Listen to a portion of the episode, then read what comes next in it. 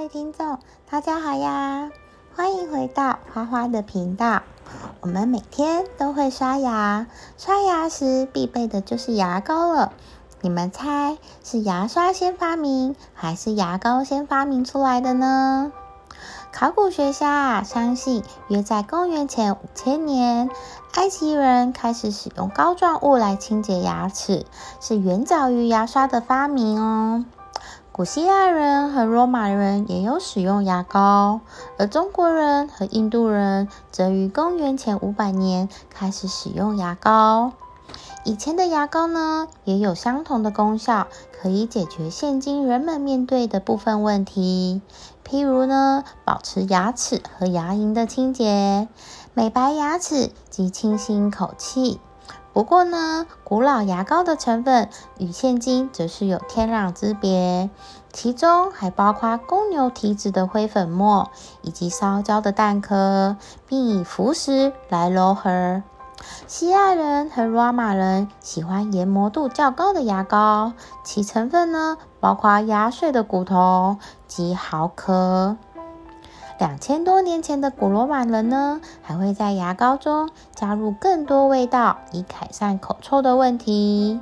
碳和树皮粉末同样是当中的材质，并且还会将含有碳酸钙的浮石磨粉，用毛笔沾着刷牙哦。中国唐代呢，就已经开始会使用一些中药的药材，譬如天麻、细辛、沈香、含水石、盐粉擦齿，可以口齿留香。多年来，也会在牙膏里加入其他不同的材质，譬如人参、草本薄荷及盐巴。牙膏的现代发展呢，大约始于一八零零年代。在一八五零年代以前呢，牙膏其实很多是为粉状的。十九世纪中期，在国内外的市场上，普遍出现了以白垩土为主体的牙粉。一八五零年代起，加入了石灰石。同时间呢，新罐装牙膏也面世了。十九世纪末期，开始出现了罐装牙膏，使用虽然较牙粉方便。但是呢，有点不爽口。第二次世界大战结束后，牙膏厂商在味觉和嗅觉上大做文章，并研制成以碳酸氢钙代替二土，以十二烷基硫酸钠取代肥皂的机制，使牙膏普遍为人们所爱用。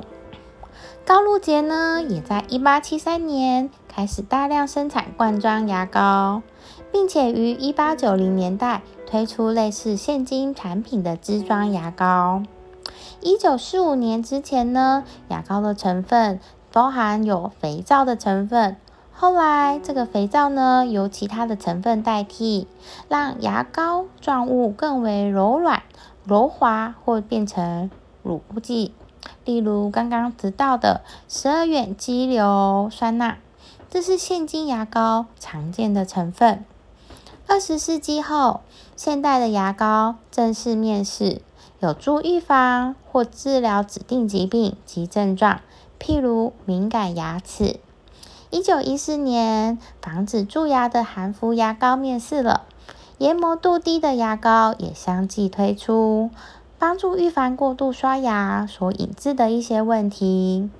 现今的牙膏呢，通常含有氟化物。着色剂、调味剂、甜味剂，以及让牙膏成为柔滑膏状物、起泡和保持湿润的成分。